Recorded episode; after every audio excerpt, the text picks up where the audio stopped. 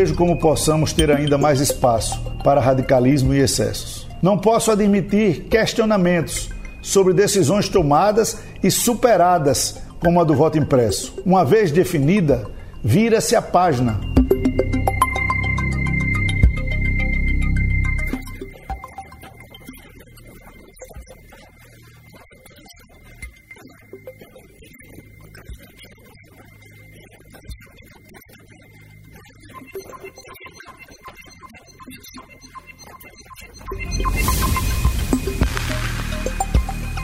Eu não vejo que haja clima para o impeachment do presidente. Clima tanto na população como um todo, como dentro do próprio Congresso. Né? Acho que o nosso governo ele tem hoje uma maioria confortável de mais de 200 deputados lá dentro. Né? Não é a maioria para aprovar grandes projetos, mas é uma maioria capaz de impedir que algum processo prospere contra a pessoa do presidente da República.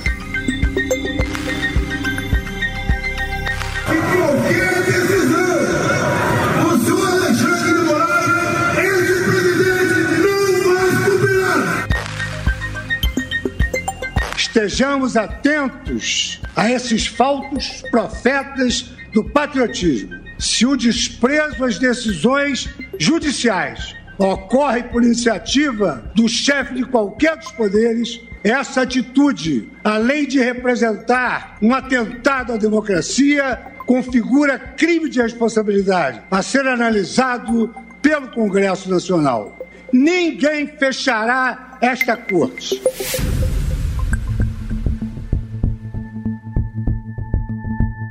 Como já era de se esperar, as manifestações do feriado de 7 de setembro aumentaram a temperatura da relação entre os poderes em Brasília.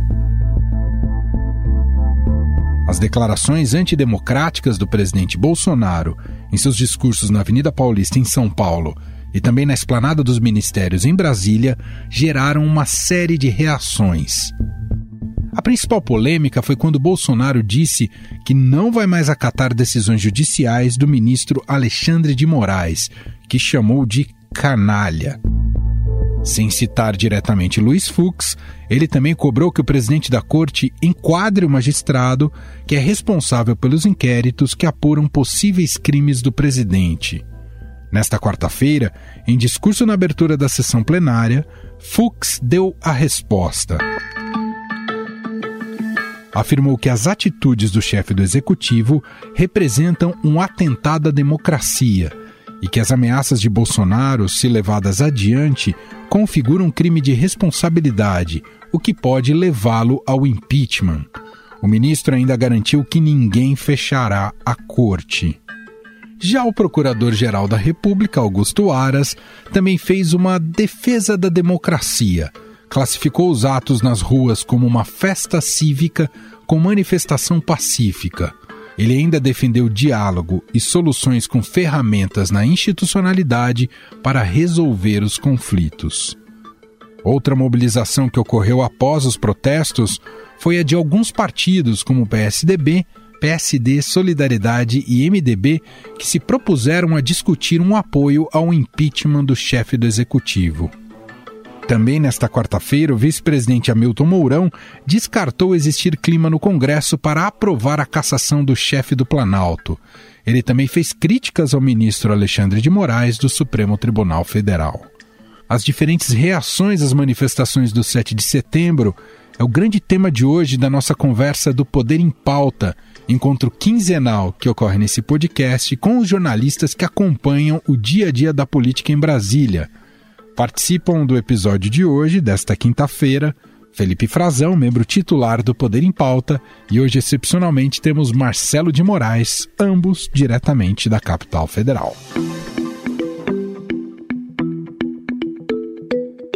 Olá, Frazão, tudo bem?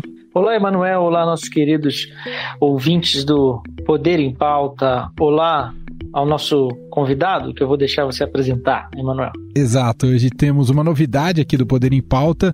Uh, o time é formado pela Vera Rosa e pelo Felipe Frazão. Como a Vera Rosa anunciou no nosso último encontro, ela está de férias, está curtindo, tirou as férias, eu diria, de uma com um, um timing excelente, a Vera Rosa, e por isso a gente convidou para um momento turbulento como esse da política brasileira para estar tá aqui com a gente nesse bate-papo Marcelo de Moraes, repórter especial do Estadão, lá em Brasília, e também colunista da Rádio Dourado. Fala, Marcelo, seja bem-vindo aqui ao Poder em Pauta.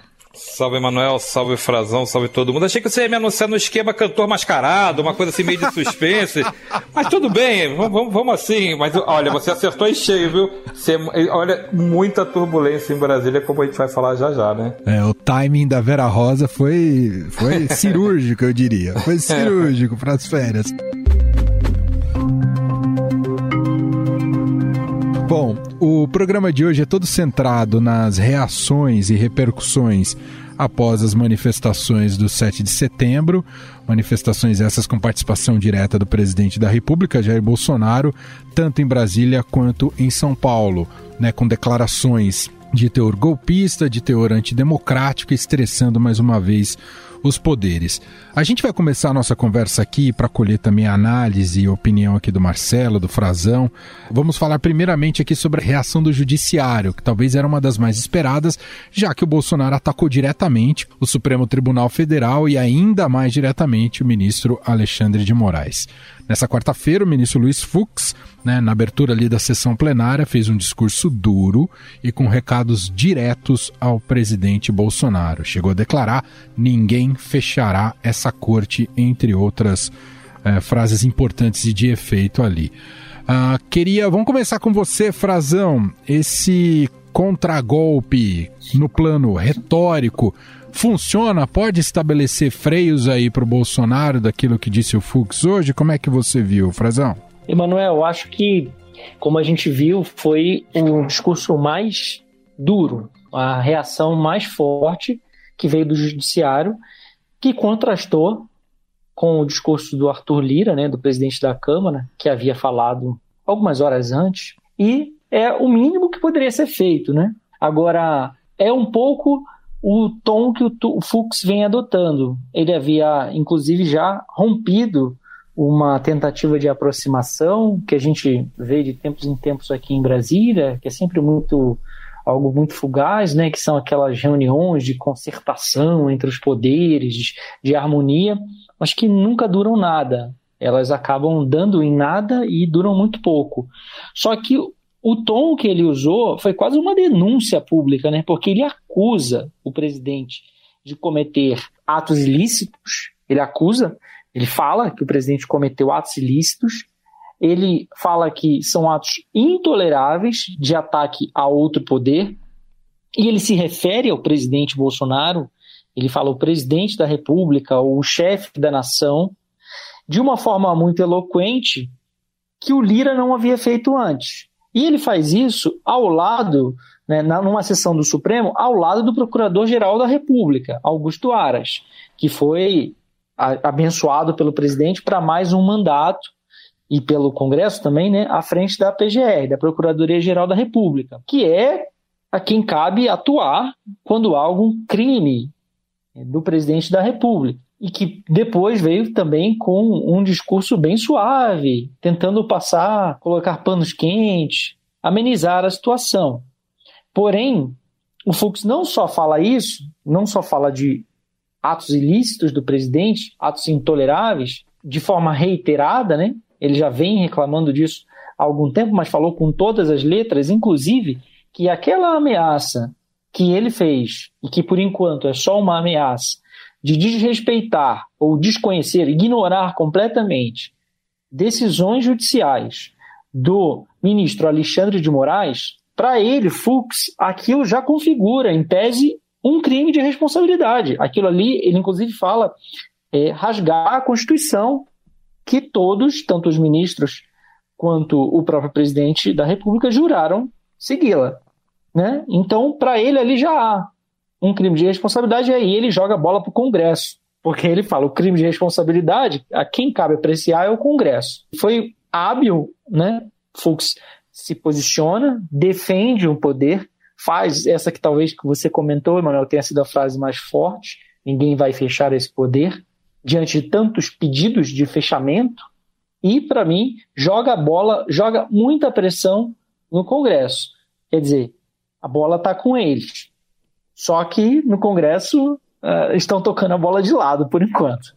Vou aproveitar esse gancho de tocando a bola de lado e te ouvir, Marcelo de Moraes, sobre a maneira como se portou o Arthur Lira. Há divisões em relação à interpretação ao discurso do Lira. Para muita gente foi um discurso que passou pano, que não foi tão direto, já que ele é aliado do Bolsonaro, mas há quem veja também que mesmo uh, que não tenha feito críticas tão contundentes, que ele tenha mostrado ali que tem um super trunfo na mão, né? Ainda que não tenha citado o impeachment diretamente.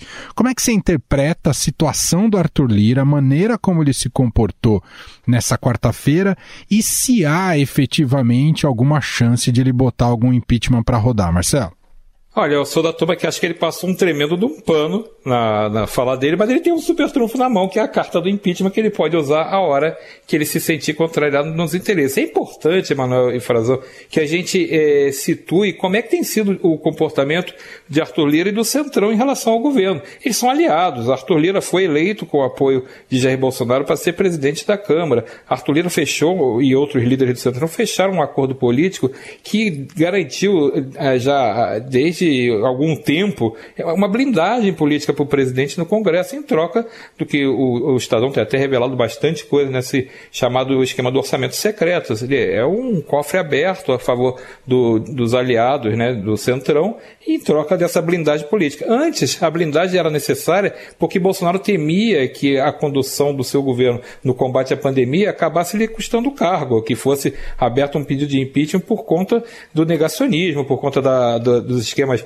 eh, que estão aparecendo sobre a, a, compra e a não compra de vacinas, por conta de outros, eh, ne, outras negociatas que estão sendo descobertas pela CPI da Covid. Então, o, foi a primeira parte da blindagem que Bolsonaro acertou com o Centrão, foi em relação à pandemia. E agora está sendo mantida por conta dos atos antidemocráticos, por conta do, das suas ameaças, né? já foi, é, participou daquela aquela tentativa de dizer que eh, não ia ter eleição em 2022 se não fosse adotado o voto impresso no lugar das urnas eletrônicas. Então, tudo isso é um jogo jogado com, com o Centrão, que o, o Arthur Lira hoje, ao fazer esse seu discurso, ele simplesmente ele reproduziu o que, que ele acha, ele não tem impeachment no radar.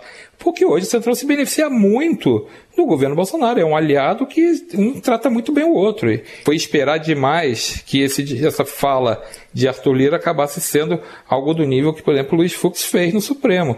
Luiz Fux ele fez uma fala dura e Arthur Lira tem pontos na fala dele que são duros, mas Arthur Lira não tem nenhuma consequência junto com essa fala dura. O Lu, Luiz Fux tem, ele avisa, como disse o Frazão, tem crime de responsabilidade sendo cometido. A possibilidade de se ele contra o presidente Bolsonaro contrariar uma decisão da justiça, ele incorre em crime de responsabilidade. E isso tem uma previsão para na lei, que é a abertura do pedido de impeachment, está lá, é, é, e é o Congresso que faz. Então, Luiz Fux fez uma fala dura com consequência, ao passo que o Lira fez uma fala política, mostrou ali é, que, olha, veja bem, é, não dá para ser assim, vão manter o diálogo, criticou os radicalismos e os excessos, mas falou que quer ser o, o motor daquela conciliação. Então, é o discurso do vamos deixar para depois, vamos empurrar com a barriga. Agora, como nós falamos, tem esse super trunfo, que é a pressão política existe. Existe a pressão da opinião pública, existe a pressão das condições da vida real, que foi mais de uma vez abordada tanto por partidos quanto pelo próprio Arthur Lira. Você tem um desemprego muito alto, você tem inflação muito alta, o custo de vida, do gás, gasolina, para onde mirar tem um preço alto.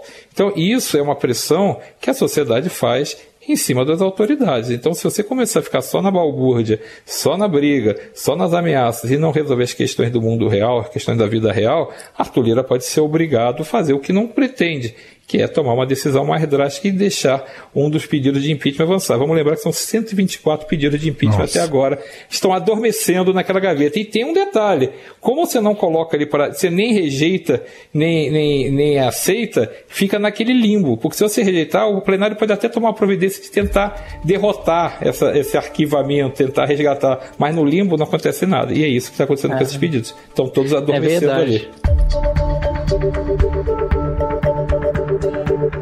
Não, me chamou a atenção isso que o Marcelo falou, porque é uma coisa que a, a nossa nosso ordenamento jurídico não, não resolveu bem ainda, né? Parece que o, poder do presidente da Câmara é deixar aquilo ali na gaveta. Há quanto tempo ele quiser. O Lira, né? O Lira parece estar assim. com tempo, né? Exato. Ele ensaiou, eu não sei, assim, acho que o Marcelo comentou muito bem do discurso dele, tudo que ele falou, ele me chamou a atenção um ponto que eu acho que ele talvez quisesse fazer alguma referência ali a esse impeachment, que é quando ele diz a Câmara tem as suas prerrogativas que elas seguem vivas, né? E essa é uma das prerrogativas da Câmara. Mas ao mesmo tempo ele parece que está com tempo. E, e, e, também me chama a atenção que a divergência, a sua dissonância em relação ao discurso do Fux. Porque o Lira ele pontua, de certa forma, algumas coisas, né? pede para mais trabalho, pede para se focar no que interessa para a população, fala da preço, do preço da gasolina a sete reais, fala do é. preço do gás que está subindo, ele dá um tom ali de preocupação, mas ao mesmo tempo é, ganha tempo com o que está acontecendo, porque, como o Marcelo bem comentou, ele está com o futuro político dele atrelado ao do presidente Bolsonaro no que vem. Agora, o Fux termina o discurso dele também citando todas essas situações desagradabilíssimas que, que a população está sofrendo, muitas coisas que o Brasil precisa resolver é, com relação à pandemia ainda, vacinação. Ele faz todo aquele discurso, fala muito para o próprio corpo uh, da justiça brasileira, né, para os juízes, e fala no final que não temos mais tempo a perder. Quer dizer, o Lira tem uhum. ainda bastante tempo a perder nisso aí, né? Tem um fuso horário assim, nesses tempos, né? Não eles... o mesmo fuso horário pelos dois, pelo jeito, né? O relógio deles não tá marcando igual. e ele e o Lira tá. se coloca como uma ponte ali. Eu vou pacificar, Isso. vou conversar. Quer dizer, não é, não é pacificar. Né? Não tem mais pacificação pacificar possível. o quê, né? né? É. Tá o sinal dele tá. Eu tava conversando com um colega nosso mais cedo e ele falou assim: o que, que você achou do discurso? Aí ele falou assim: ah, o, o, o sinal tá amarelo. Uhum continua naquele sinal amarelo, que foi de fato um discurso bem mais duro do que esse, como o Marcelo lembrou. Aí eu falei, é, tem que ver o tom do amarelo que tá, porque não sei aquele amarelo ouro, sabe aquele amarelo forte, bem fechado, já quase indo para um laranja e vermelho, ou se é um amarelo mais clarinho. Eu fui ver os tons de amarelo, tem um amarelo que chama amarelo banana. Acho que. Acho que é esse, Frazão. Acho que você acertou. Acho que acertou, acho que acertou o tom, acho que é amarelo banana. Eu abri a paleta de cores aqui e vi que que tem esse amarelo banana, eu desconhecia. Mas é um mais clarinho, assim, quase verde, né, Marcelo? Mais suave, né? Mas se for verde, tem que tomar cuidado também, né, Frazão? Porque o verde pode ser verde oliva, também tem que tomar cuidado com o. É, verde oliva, verde. verde. oliva. Esse é bom, é, esse, esse participa do governo. Esse, essa cor tá bem presente. Agora, bom, sobre esses elementos de pressão, Marcelo, que você comentava, né? Tem o elemento de pressão ali vindo do judiciário, do próprio setor produtivo, que também estabelece essa força ali dentro do Congresso Nacional, mas a gente viu após as manifestações também algumas lideranças partidárias e políticas no Brasil se movimentarem. Não sabemos ainda ao certo se é só para marcar posição ou se efetivamente para tentar se construir esse clima para o impeachment. Teve o governador de São Paulo, João Dória, o próprio PSDB, que agora firma, enfim, sai do muro e vai para a oposição a, Bolsonaro, mas teve também Gilberto Kassab, MDB, Solidariedade, enfim, outros partidos que se manifestaram de maneira mais contundente. Uh, queria que você falasse um pouquinho dessa reação da classe política e dos partidos que, de alguma maneira, também vão exercer essa pressão ali no Congresso e junto ao Lira, Marcelo. Sem dúvida aumentou a pressão, mas vamos lembrar que essa turma que, como você falou, desceu do muro é a turma da terceira via. Então é uma turma que já está com um objetivo político de construir uma candidatura alternativa a Bolsonaro e é o ex-presidente Lula. Então é uma turma que já estava mais ou menos caminhando, já estava, alguns dele bastante caminhando para é, essa bandeira de ser oposição ao governo. Então não são esses que vão é, resolver sozinhos. Eles ajudam a formar o caldo de cultura, ajudam a fazer a pressão é, por um uma, uma tomada de decisão mais forte, como a abertura do pedido de impeachment. Isso tudo funciona. Você tem é, é, essa turma se movimentando, é, que é importante. Mas, ao mesmo tempo, a turma do Centrão raiz mesmo, essa não se mexeu. Pelo contrário, o Podemos fez uma nota dizendo que não apoia o impeachment. E o Podemos é um grupo que se intitula independente dentro do Congresso. Tem uma bancada grande no, no Senado, tem deputados também importantes, e podia ser, inclusive, é cotado para ser um dos destinos, por exemplo, se Sérgio Moro quiser ser candidato a presidente. Eles oferecem dia sim, dia sim, a vaga de candidato a presidente para o ex-ministro Sérgio Moro. Então, é uma turma que. Tá, essa realmente foi surpreendente, a, a decisão deles de tirar uma posição pública de que não apoia o impeachment. Não é que, vamos ver, é que não, não apoia o impeachment. Ao mesmo tempo, tem outros partidos que estão ali, observando como é que está a estrada, né? Se tem muito obstáculo na frente, se a estrada é suave, para ver para que lado vai. Que é o caso do Democratas, é o caso do PSL, o caso do PL, essa turma aqui está ali no centrão. Essa turma tem muita vantagem no governo. Vamos lembrar que vários desses partidos têm ministros. Teve até na uma nota é, coletiva assinada pelo comando do Democratas com o comando do PSL, que criticou duramente o presidente e foi contestada num vídeo pelo ministro do Trabalho Onyx Lorenzoni, que é do DEM, que é do Democratas, que não falou, não foi consultado para nota nenhuma. Então, mesmo quando tem uma nota um pouquinho mais dura em relação ao que aconteceu no, no, no dia da independência, não é unanimidade dentro do partido. Então, esses partidos todos estão muito rachados. Eu não acredito ainda, mesmo com o PSDB indo para a oposição declarada, eu não acredito que ele leve a bancada inteira do partido partido. Tem gente ali do partido que é muito alinhado ao Planalto, que tem é, ligações é, fortes com, com a turma do, do Planalto. Então, é, mesmo que o PSDB faça esse rompimento, que é, coloque seus pés na oposição é, oficialmente, não é todo mundo. Então, é esse caldo de cultura que precisa ser formado para que alguma medida realmente é, avance se o objetivo é o pedido de impeachment.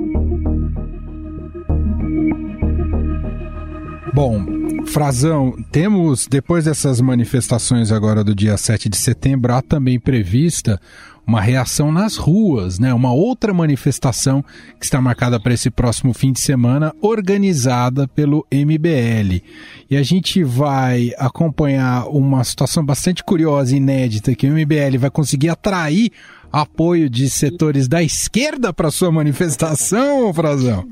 Duvido muito, Manuel, com todo respeito a quem está entusiasmado com isso. Eu não sei o que, que o Marcelo acha, se está comigo nessa ou se ele está. É, Siga o relator. Outra... eu, eu duvido muitíssimo que o MBL vá conseguir reunir uma CUT, uma Primeiro que também as centrais sindicais não têm mais a força, a capacidade, os recursos, sobretudo, né, para mobilizar tanto assim. E o próprio MBL grande parte das pessoas que estava nas manifestações do MBL em 2014, né, no impeachment da ex-presidente Dilma, em 2016, estava no dia 7 lá na esplanada. Essa turma estava junto. E hoje não está mais. Me parece que vai para essa manifestação do MBL, e eu sou um, ainda a gente não viu um outro, uma outra manifestação do MBL com as mesmas dimensões de 2014, 2015, 2016, é, para tem uma, uma questão que é qual é a capacidade deles de de fato aglutinar pessoas, né? É, conseguir tirar as pessoas de casa. Curioso isso, porque a gente não viu mais o MBL. O MBL tinha aquela bandeira sem partido. Hoje em dia estão vários filiados, né? Então, vários exercendo mandato, inclusive o, o deputado Kim Kataguiri, tem alguns movimentos que pode, de fato, levar algumas pessoas para a rua. Talvez, como o MBL, egressos, pessoas que se identificam com a centro-direita e torcem um pouco o nariz para o Bolsonaro, o Amoedo, talvez levar algum candidato que queira ocupar esse espaço dentro da centro-direita, tentando já tirar o Bolsonaro da, do segundo turno em 2022 e queira se aproximar desses grupos. Uma turma lavajatista, já que, como o Marcelo falava, me lembrei na hora isso, desse cenário político que poderia fazer o Centrão virar, tinha naquela época a Lava Jato com tudo. Hoje não tem mais esse. esse conseguiram é, a, acabar com, com a investigação, com os, com os métodos, sobretudo, com as com o andamento dos inquéritos, com o esquema de, de investigação, de forças-tarefas. É, não existe mais isso, né? Então, assim, é, tá, essa turma está um pouco chateada com isso também, tá desiludida, se achou enganada, né? porque o presidente Bolsonaro não está fazendo combate à corrupção como ele dizia que ia fazer. Então, acho que essa turma que está incomodada com isso, e tem gente, e essa turma é capaz de ir para uma terceira via, né? Tá ali um eleitorado ainda meio sem rumo, pode ser que atraia algum candidato, um Ciro Gomes que está querendo ocupar esse espaço de repente, mas os candidatos têm tido, os pré-candidatos ainda, né, têm tido um certo pudor ainda em fazer algum movimento do tipo. Vamos ver. É, só entendo que a esquerda não deve estar na rua, pelo menos não em peso, identificada ou mobilizando, não vai dar para ver o pessoal do PT junto com eles, o pessoal do PSOL, do PCdoB, do PSD. Acho muito difícil. A pauta é, é muito diferente, embora seja uma pauta de repúdio né, ao atual governo.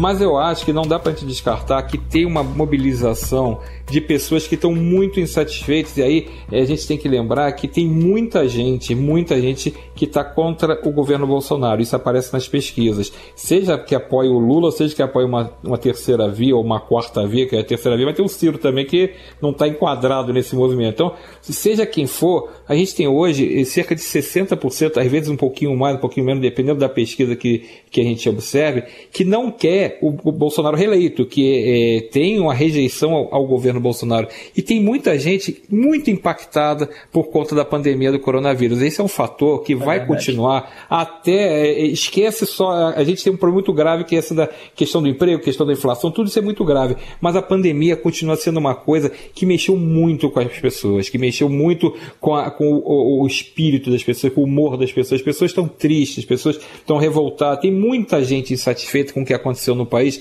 desde que a pandemia começou e como o governo se comportou e como continua continuou se comportando. Então, esse tipo de motivação do risco de você ver Bolsonaro se, se reeleger mais uma vez é uma coisa que motiva as pessoas a irem para rua. Tem pessoas que eu conheço, que tem, eu tenho visto nas redes sociais também, que têm falado que vão, que não são nem políticas, não são gente, eh, pessoas é, é, militantes profissional, porque a gente sabe que o governo tem um poder de agregar é, militância com a caneta. Isso é, veio na caravela do Cabral, isso, entendeu? O pessoal a, a, a, bota um, o, o, dinheirinho ali, dá o pichuleco, dá alguma coisa. e o PT fez isso, o PSDB fez isso, o, o, os bolsonaristas estão fazendo isso, faz parte do jogo político. Se você não entender isso, não entende que jogo está sendo jogado. Então, é, eu, eu acho que não, não vai ter os petistas, bem provável que não tenha os petistas. Pode ter uns gatos pingados ali que apareçam, mas eles tentaram fazer uma manifestação nesse, junto no Dia da Independência, que era o grito dos excluídos, tentaram fazer é, os seus protestos e nem o Lula foi. Então, é, esquece essa turma, essa turma não vai provavelmente participar desse movimento. Bom, papo muito bom. A gente poderia ficar aqui um tempão aqui nessa conversa. Tem várias outras nuances e aspectos, mas a gente vai voltar a discutir com os dois aqui no Poder em Pauta. É, por enquanto, acho que a gente deu um bom registro, uma boa fotografia né, de como foram as reações após as manifestações do 7 de setembro. Quero agradecer então Felipe Frazão, membro titular aqui do Poder em Pauta. Obrigado, viu, Frazão?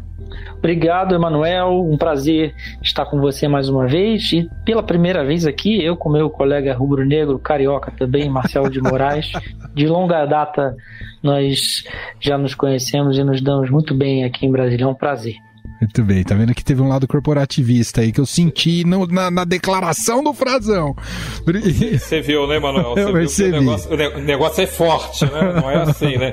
Mas você sabe que eu e o Frazão nos conhecemos, apesar de nós sermos cariocas e rubro-negros, mas nos conhecemos em São Paulo, onde a gente trabalhava em São Paulo. Foi onde a gente se conheceu. Hoje nós dois moramos em Brasília, também por coincidência, né? Porque política, no fim, é, não tem como a pessoa não passar por Brasília, mas a gente se conhece há bastante tempo. Posso só fazer uma observaçãozinha final, Emanuel, que eu acho que é importante para quem está ouvindo a gente também ficar de olho no dinheiro o dinheiro vai se mover e vai ser importante nesse, nesse, nessa questão do que pode acontecer com, com o Bolsonaro, o que pode acontecer com as outras candidaturas. Se o dinheiro ficar incomodado, como parece que está ficando, a gente teve uma queda muito grande da bolsa, uma disparada do dólar logo depois do 7 de setembro. Se o dinheiro ficar desconfortável, aí você tem um problema político muito sério para o Bolsonaro administrar.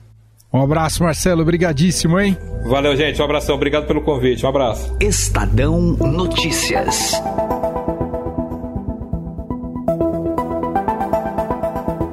Este foi o Estadão Notícias de hoje, quinta-feira, dia 9 de setembro de 2021. A apresentação foi minha, Emanuel Bonfim. Na produção, edição e roteiro, Jefferson Perleberg e Ana Paula Niederauer. A montagem é de Moacir Biasi, o diretor de jornalismo do Grupo Estado, João Fábio Caminoto. O nosso e-mail, podcast.estadão.com. Um abraço para você e até mais.